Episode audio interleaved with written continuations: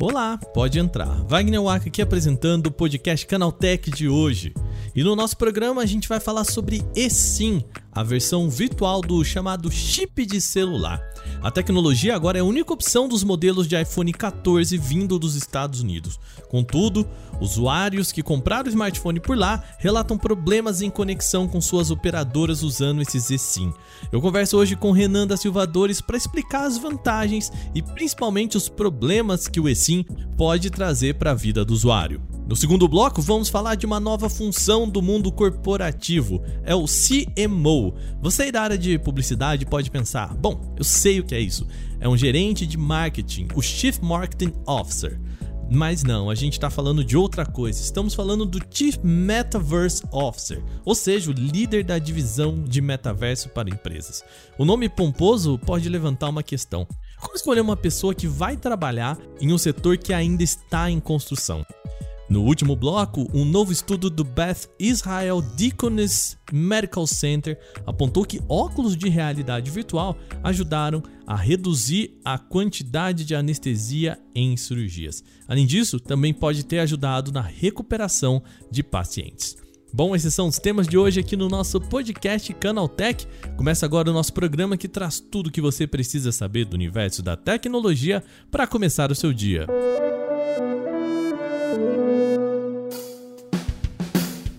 Olá, seja bem-vindo e bem-vinda ao podcast Canaltech, o programa diário que atualiza você das discussões mais relevantes do mundo da tecnologia.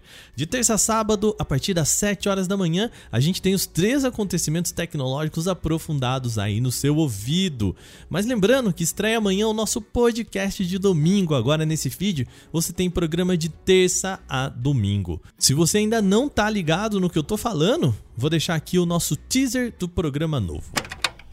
Desde que eu perguntei para vocês se vocês querem um podcast de domingo, a gente recebeu aqui no Canaltech várias mensagens pedindo mais um programa na semana. Bom, chegou essa hora.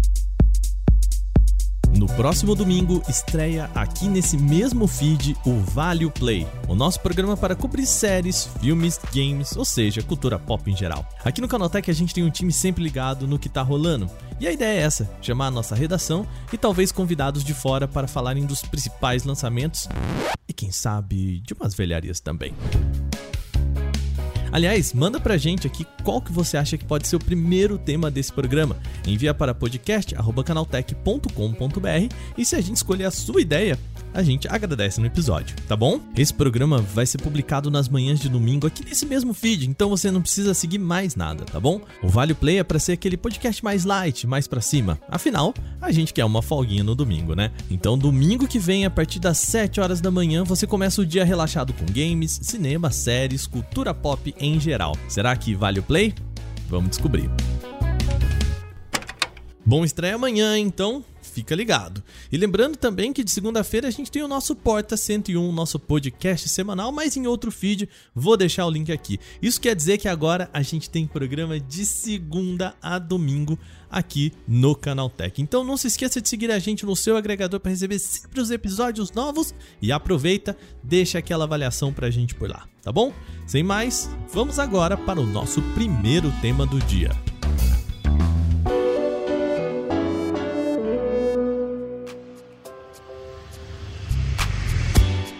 No primeiro bloco de hoje, vamos falar de iPhone 14. O aparelho chegou ao mercado lá fora, mas ainda não tem uma data para entrar oficialmente no Brasil. Por conta disso, muita gente já faz aquele clássico movimento de ir para o exterior atrás de um modelo novo. O problema é que algumas pessoas estão relatando dificuldades em conseguir usar os novos iPhones aqui no Brasil. Na verdade, o problema está mais em conexão. A informação partiu do site Blog do iPhone, que recebeu reclamações de usuários. Eles relataram que teriam bloqueios de operadoras em uma falha que acontecia especificamente por meio dos modelos aparecendo com o número de e-mail irregular no sistema da Anatel. Para você que não sabe, o e-mail é a sigla para International Mobile Equipment Identity, ou Identidade Internacional de um Equipamento Mobile. É com ela que a Anatel consegue identificar que um produto pode funcionar no Brasil mesmo vindo de fora, como é o caso dos aparelhos relatados. ao Tecnoblog, a Anatel já disse que já resolveu a questão do e-mail. Havia também a suspeita de que os iPhones 14 pudessem ter algum problema com o eSIM, que é uma espécie de chip virtual do aparelho. Isso porque é preciso um identificador chamado EID, que ativa esse SIM e habilita o número para ser usado no iPhone 14. Tá, mas não seria tão mais fácil então simplesmente pegar um chip que nem a gente tem no smartphone e só colocar no iPhone 14? Pois é, a questão é que as versões que vêm lá dos Estados Unidos da nova linha não tem a bandeja lateral para chip, ele só funciona por sim. E aí você tá perguntando, mas tá, qual que é a vantagem? Por que, que a Apple optou por isso? Eu convidei o nosso repórter do time de mobile, Renan da Silvadores, para bater um papo comigo sobre o que é o eSIM e para que ele serve. Vamos lá para nossa conversa. Renan, seja bem-vindo ao nosso podcast Canaltech, estreando aqui na, nas entrevistas, tudo bem? Como é que vai? Tudo ótimo, muito obrigado pelo convite. Fala pessoal, tudo bem? Bom, vamos explicar pro pessoal, né? A gente vai escutar muito mais falar sobre o tal do eSIM, né? Não é uma tecnologia exatamente inovadora da Apple, né? Já já tá aí no mercado há um tempo. Explica pra gente, Renan, de onde surgiu e o que, que é o eSIM? O, o eSIM, ele é, é como se fosse um segundo processadorzinho. Uh, os celulares até alguns tablets têm, é, complementando o processador principal. Que a ideia dele é substituir o chip SIM, o chip da operadora, para dizem aí a, a, teoria é que é para ser mais seguro, né? Para facilitar a troca. Tem alguns problemas, né?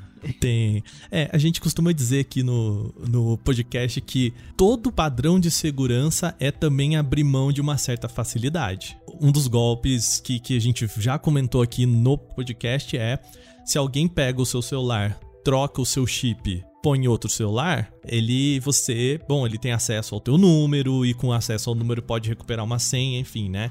É, por isso que é importante colocar senha no chip. Com o eSIM não daria para fazer isso. Isso seria um, um, dos argumentos de segurança, certo? Correto, exatamente. Como ele é uh, integrado na placa-mãe do celular, o criminoso não conseguiria ter acesso, ele não conseguiria substituir com facilidade. Eu sei que hoje a gente, né, o padrão é você comprou um celular, vai na operadora ou se já tem o chip em casa, pega, bota o chip ali na bandeja e começa a utilizar o celular. No caso de um eSIM, como que funciona esse processo? Ele já vem ativado pela, pela empresa? É, como que a Apple sabe, por exemplo, que o meu número é Vivo, Claro, TIM? Como que funciona isso? Como a gente tinha falado, é, é um processo mais complicadinho, né? Então, é, ao invés de você simplesmente colocar o chip dentro, você precisaria, é, digamos assim, vamos então pensar numa linha nova, para ficar um pouco mais fácil. Você entra em contato com a operadora, é, adquire o plano, ela vai te fornecer um, um, QR Code, e aí você escaneia esse QR Code para poder inserir a linha. Depois desse processo todo, aí daí em diante é um pouco mais tranquilo. É, o próprio celular vai identificar ali o plano e vai começar a configurar e aí, com tudo configurado, a, a linha já estaria instalada. Talvez um pouco complicado ficaria para quem já tem um chip físico, já tem uma linha, só quer trocar. Não está muito claro como como esse processo funcionaria. Tem poucas operadoras por aqui, então, por exemplo, as principais, as três grandes têm, mas cada uma tem um processo, algum. Renan, a gente sabe que a ideia também é, de novo, né, facilitar. Um dos pontos é você não precisar do chip físico, né? Teoricamente você só vai ali, aciona um QR Code ou enfim um código. Também evita que você tenha mais lixo, né? Porque cada cartãozinho que a gente pega é quer queira que não, é um plástico que a gente joga fora, né? Só que as empresas, principalmente aqui no Brasil, não parece querer muito facilitar isso, né? Quer que você vá à agência, né? Eu, eu sinto muito que não tem informações muito claras, assim. Então você tem a opção, mas não tem tanta explicação no site. É, até tem, por exemplo, a, a Claro mesmo, ela possibilita que você faça a compra desse eSIM pelo site. Mas a Vivo já não. A Vivo você precisa ir pelo WhatsApp. E a TIM já nem, nem fala nada. Você precisa ir realmente na loja. Então tem muito desencontro de informação. A, a nossa infraestrutura aqui não está preparada para uma troca assim. Pelo menos nesse momento inicial, né? E nesse, nesse caminho, quais que são os erros de compatibilidade que podem acontecer? Porque é muito claro pra gente que você vai lá para os Estados Unidos, isso é né, não é de hoje que o brasileiro faz isso, né? Vai para os Estados Unidos no lançamento, demora para chegar aqui. Muitos aparelhos, às vezes as pessoas compram aparelhos que nem são lançados aqui. É, o caso dos Google Pixel, alguns que são lançados só na Europa. É comum que haja essa incompatibilidade dos aparelhos aqui no Brasil? Geralmente, uh, dos relatos que a gente ouve, não. Até porque uh, as agências de, de, telecomunicação elas têm um, contato ali, tem algumas regras que têm que ser seguidas que normalmente os dispositivos também seguem, né? Por exemplo, recentemente a gente teve aí esse caso do, do iPhone, que especificamente com a Vivo não não estava dando certo, não estava funcionando. E pelo que o pessoal pesquisou, estava avaliando, é uma forma do mecanismo da Vivo de conectar o eSIM com o e-mail do telefone. E aí estava bloqueando, né? É, é, algo mais específico da operadora. Aqui no Brasil, a Apple ainda não lançou o iPhone 14. Infelizmente, já colocaram lá no site uma, uma série de países para os quais vai chegar. A gente não tá nessa lista, né, ainda, pelo menos até a publicação desse podcast, mas a gente já sabe que a versão brasileira não, não virá com eSIM, certo? Certo, ele vai ter o eSIM, mas opcional. Isso. Vai ser obrigatório, né? É, gente, ele vem com a. Vou corrigindo aqui então para eh, não gerar essa dúvida, né? Ele vem com eSIM, mas também com a bandeja, caso a gente opte por colocar o chip. Porque esse é um é uma característica do mercado brasileiro, essa a, a nossa vontade de, de, de, usar um cartãozinho ali? Eu imagino que sim. Acho que possa também ter a ver com como a Apple tem muita presença nos Estados Unidos, que é, por enquanto, é um dos únicos dois mercados que vão ter essa limitação, né? Então acho que é, é uma combinação dos dois. Ali ela tem o controle, ela consegue comandar, as operadoras falam, não, a gente vai fazer essa mudança, vocês têm que seguir. E aqui já não tem tanto esse peso, fora também a popularidade do, do, do cartão e, e, todas essas dificuldades que a gente comentou, né? É. Inclusive aqui no Brasil, é, um argumento de venda de smartphone não é só um, uma bandejinha de cartão e sim é para dois até, né? Gente. Exatamente. É, no caso do, do eSIM, é, existe a possibilidade de um dual eSIM, né? Uma pessoa conseguir colocar duas, né, dois cartões entre muitas aspas na versão eSIM também, Renan? É compatível com isso? É compatível sim. Uh, tem uma, uma boa lista de, de, de, aparelhos que tem o eSIM que suportam até oito linhas. Caraca! Não são simultâneas, uhum. né? Você consegue registrar oito linhas no, no eSIM, tem essa, essa facilidade e sim, é possível é, ter duas linhas ativas, né? É, elas não são simultâneas, mas é aquele negócio, né? Trocar de uma para outra é três toquinhos ali no smartphone, né? Coisinha, Exatamente. coisinha uhum. rápida, né? Agora, Pô, parabéns pra pessoa que tá pagando oito linhas de telefone. Então, coragem. Coragem aqui no Brasil. Bom, tá ótimo. Então, resumindo aqui, é para quem tá preocupado vir com o iPhone dos Estados Unidos para cá, a tendência é de que isso se resolva rápido, né, Renan? Assim, tradicionalmente não é um problema trazer um, um iPhone dos Estados Unidos e fazê-lo funcionar aqui, né? É, não costuma ter esse problema, não. É, pensando aqui no nosso ouvinte ou na nossa ouvinte que quer fazer, né, não quer esperar chegar aqui no Brasil a versão brasileira, o que ela comprar lá nos Estados Unidos, portanto, vai ter a bandejinha de, de cartão. E pergunta 2, se não tiver, pode confiar que pelo menos né, no, no futuro próximo vai estar tá tranquilo de funcionar aqui? Se comprar dos Estados Unidos, não vai ter o, a bandejinha, vai ter mesmo que migrar pro eSIM, em teoria, né? daqui pelo menos algum tempo, a, a ideia é que funcione normalmente sim, sem problemas. Até porque a, até as, a, as bandas são as mesmas, né? As bandas de rede são as mesmas. Tá show. Renan, muito obrigado. Eu quero só lembrar o nosso ouvinte, a nossa ouvinte, que Uh, a gente está gravando esse papo aqui na manhã da sexta-feira, dia 23. No momento, a Apple só se pronunciou dizendo que está ciente do problema e que vai ver o que faz, né? Até o, o momento da gravação desse podcast é o que a gente tem. Renan, meu querido, obrigado por vir aqui bater um papo com a gente, esclarecer, tirar as dúvidas sobre o eSIM, viu? Eu que agradeço. Um abração, gente.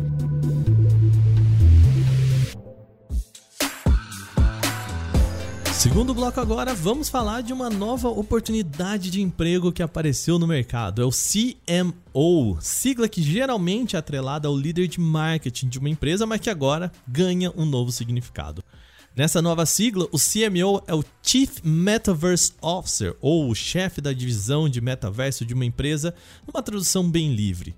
Mas o que, que faz esse CMO? E essa é uma pergunta faz muito sentido. Inclusive, ela foi levantada em um artigo na Bloomberg. O nome do texto foi exatamente esse. Escuta. Abre aspas. Os CMO estão recebendo milhões de dólares de salário, mas o que eles fazem diariamente? Fecha aspas. O próprio texto traz o exemplo do Leon, um dos primeiros a conseguir o cargo de CMO da Publicis, uma agência mundial de comunicação. A questão é que o Leon não é real, é também um personagem virtual, é um avatar inventado exatamente para explicar o cargo. Em uma peça publicitária, ele aparece falando inglês com esse sotaque francês aqui. My name is Leon and uh, yeah, I know what you're thinking. E o Leon, tá? Ele é, tanto tem esse cargo que ele tem LinkedIn, ele tem todas as redes sociais, Instagram e tudo mais. E bom, é só para mostrar para que serve um líder de metaverso. Essa é ideia. A ideia é preparar as empresas para conseguir fazer a ponte entre marcas e o metaverso. Tá, tudo bem, eu entendo que a gente precise de uma pessoa liderando esses projetos de metaverso, mas o curioso é que o cargo precede a função que, que eu quero dizer com isso? Quem acompanha o Canaltech há tempos já sabe que temos tentado mergulhar nesse tema por aqui. Aliás, eu vou deixar o link para um podcast em que eu conversei com uma série de especialistas para entender as funções do metaverso, inclusive pessoas que compraram terreno no metaverso. E elas são unânimes em dizer que ainda não há um metaverso como propagado pela teoria lá do livro Snow Crash ou seja, o ambiente em que todos podem chegar com seus avatares, realizar funções sociais e também navegar entre esses ambientes. Não dá para tirar um bonequinho do Fortnite e levar para o Decentraland, por exemplo. Lá no podcast sobre terreno no metaverso, esse que eu acabei de citar, eu explico por que isso ainda não é possível e bem porque pode nunca chegar a existir. Mas vamos voltar para o CMO. Se há um consenso no meio de que metaverso ainda não é uma realidade, então para que serve o líder de metaverso? Na visão do Leon, quer dizer, da Publicis, esse personagem é o que vai desbravar o que se chama de Meta Jungle, o que eu gosto de traduzir aqui de selva de pixel é a pessoa que vai conectar a empresa com a possibilidade de ações no metaverso, antes mesmo do metaverso existir. Por isso a metáfora da selva, a ideia de que você precisa entrar, desbravar, descobrir o que está por ali.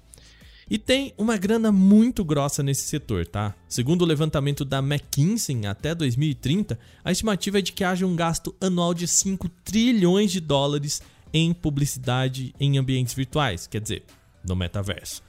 Por enquanto, isso é só uma promessa, tá? Eu tenho feito a pergunta simples para todos os especialistas que se propõem a conversar comigo sobre esse tema. Eu pergunto para eles: o que é metaverso? E a resposta é sempre uma variação de o que não é metaverso, ou melhor, o que o metaverso vai ser um dia.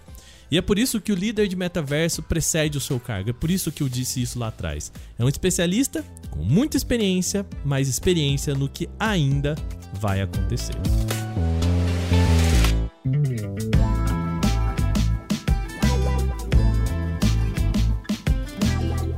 No último bloco agora vamos falar de um novo estudo. O Beth Israel Deaconess Medical Center, um grupo de Boston, analisou o impacto do uso de realidade virtual em cirurgias.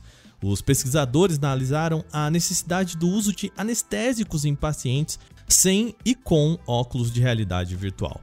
Esse segundo grupo era submetido a vídeos voltados para relaxamento, como conteúdos de meditação de natureza e outros, usando um óculos simples. O resultado foi que, em média, o grupo de controle, ou seja, sem os óculos, necessitou de 750,6 miligramas de sedativo por hora, enquanto os pacientes com óculos de realidade virtual precisaram apenas de 125,3 miligramas por hora. Nesse cálculo, ou seja, precisou de apenas 16% da quantidade de sedativos. Além disso, o estudo também buscou entender os impactos de óculos de realidade virtual na recuperação de pacientes. O grupo que usou os óculos de realidade virtual precisou de 63 minutos em média para se recuperar, contra 75 minutos do grupo de controle, ou seja, sem os óculos. Agora, os pesquisadores querem aumentar esse escopo e repetir os testes em outros pacientes. A questão é que também há a possibilidade de que o sentimento de tranquilidade possa ter sido criado com um efeito placebo. Entretanto, há também um outro estudo do Hospital Saint Joseph na França que também chegou à mesma conclusão, usando óculos de realidade virtual, ajudando na recuperação de pacientes. Agora, terminadas as principais notícias de hoje, vamos para o nosso quadro Aconteceu Também.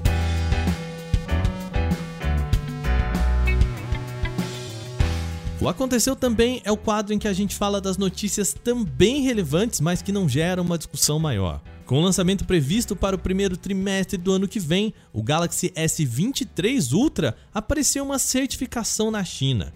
Com isso, o próximo grande smartphone da Samsung teve o seu número de modelo e algumas novidades sobre carregamento revelados. A listagem é no órgão regulamentador chamado 3C e que indica que o Galaxy S23 Ultra será anunciado com o número de modelo de SM S9180. O smartphone vai funcionar com o carregador EP TA800 e conta com suporte a carregamento rápido de 25 watts. Vale dizer que a série Galaxy S não conta mais com carregador na caixa desde o Galaxy S21. E o fato desse carregador suportar tal velocidade não significa que ele não possa conter um carregamento rápido de 45 watts. Isso acontece, por exemplo, na atual linha Galaxy S22 Ultra.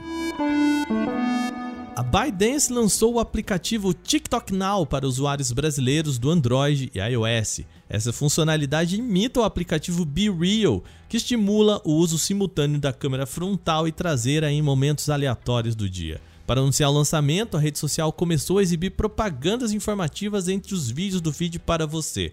O carrossel de três telas explica o funcionamento e estimula as pessoas a acessar o TikTok Now com o toque no botão azul. Essa é aquela função que imita o outro aplicativo que está fazendo um grande sucesso, o Be Real. A ideia é você mostrar a realidade do seu dia, ou seja, a foto de trás da sua tela e a foto da frente da sua tela. Ou seja, o que você está vendo e a seu rosto enquanto você tira sua foto. Se esse recurso ainda não chegou para você, vai dar uma olhadinha, é só atualizar o seu aplicativo do TikTok. O Google já anunciou que a sua linha Pixel 7 deve ser apresentada no próximo dia 6 de outubro, e novas imagens podem ter revelado a parte frontal do Pixel 7 Pro. Esse é um ângulo inédito do aparelho até o momento, já que a empresa só tinha mostrado a seção traseira do smartphone. A imagem aparece como uma foto de capa em um grupo do Facebook oficial chamado Pixel Superfans. Nela, o dispositivo aparece ao lado dos Pixels Bud Pro e Pixel Watch. O relógio, aliás, também não foi lançado até o momento e já teve o seu visual confirmado pelo Google. O smartphone não aparece com alta resolução na foto, mas mesmo assim dá para identificar que as bordas ao redor da tela devem ser um pouco menos curvadas do que no Pixel 6 Pro. No mais, as características aparecem bastante similares com a versão atual, com grande aproveitamento do painel frontal e câmera de selfie com um furo centralizado no topo da tela. O WhatsApp começou a liberar o modo Companion para alguns testadores do aplicativo beta em tablets Android. Esse recurso possibilita a vinculação de uma conta a esses dispositivos sem depender de um celular conectado. Hoje você só consegue fazer isso em notebooks e desktops, sem suporte para outros aparelhos. Essa versão permite que você mantenha a sua conta do WhatsApp em um telefone Android ou iPhone e também em um tablet Android simultaneamente. O método de configurar isso será o mesmo usado para conectar notebooks e desktops. Você só precisa apontar a câmera do dispositivo para um QR Code e selecionar a opção Dispositivos vinculados. O print da tela compartilhado pelo site especializado WA Beta Info revela como o recurso agora está funcional. Após a configuração, todas as conversas são sincronizadas entre o celular e o tablet, mesmo quando não houver uma conexão ativa no seu smartphone.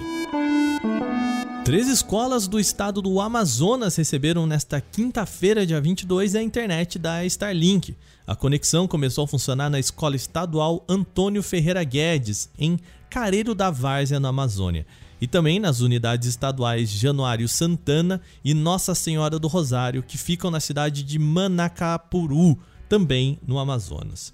A primeira instalação foi visitada nesta quinta pelo ministro das Comunicações, o Fábio Faria, ao lado da CEO da SpaceX, Gwyneth Shotwell. O fundador da empresa, Elon Musk, participou por meio de videochamada que estreou a conexão com a internet. E é a empresa aeroespacial dele que desenvolve a tecnologia de satélites de baixa órbita para conectividade. O lançamento faz parte de uma iniciativa do governo federal em parceria com a Starlink, que prevê o fornecimento de internet via satélite de baixa órbita a localidades remotas e carentes. Os equipamentos e serviços são cedidos às escolas pela empresa e, segundo Faria, a ideia é fazer com que todas as escolas do ensino fundamental e médio do Amazonas tenham internet fornecida pela Starlink.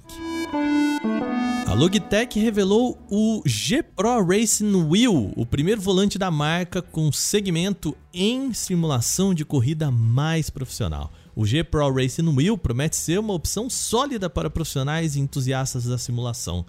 Eles se destacam pela promessa de maior imersão graças ao feedback mais potente, resultado de uma conexão direta com o motor em vez de utilizar engrenagens ou rodas para transmitir a potência.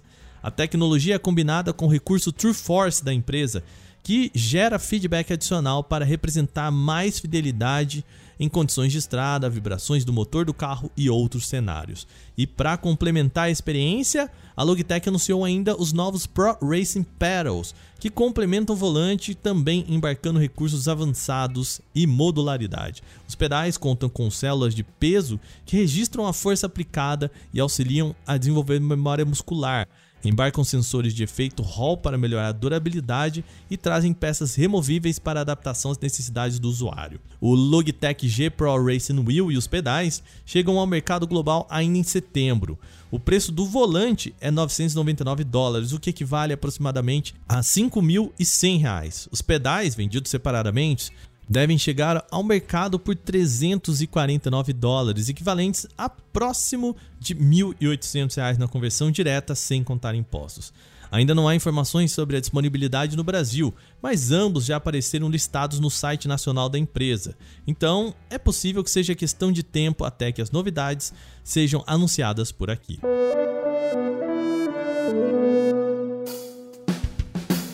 Bom, e com essas notícias, o nosso podcast Canaltech de hoje vai chegando ao fim. Lembre-se de seguir a gente e deixar aquela avaliação em seu agregador de podcasts se você utiliza um. Lembrando, os nossos programas são publicados de terça a domingo e a gente tem sempre episódio novo logo de manhã às 7 horas para acompanhar o seu café. Esse episódio foi roteirizado, apresentado e editado por mim, Wagner Waka, com a coordenação de Patrícia Gnipper. E o programa também contou com reportagens de Alveni Lisboa, Felipe Demartini, Renan da Silva Dores, Gustavo de Liminácio e Vinícius Mosquen. A revisão de áudio é da dupla Gabriel Rime e Mari Capetinga, com trilha sonora de criação de Guilherme Zomer. Agora a gente vai ficando por aqui, lembrando, hein? Amanhã tem a estreia do nosso Vale Play. Não perca, eu conto com você. A gente se encontra por lá, beleza? Até mais, tchau, tchau!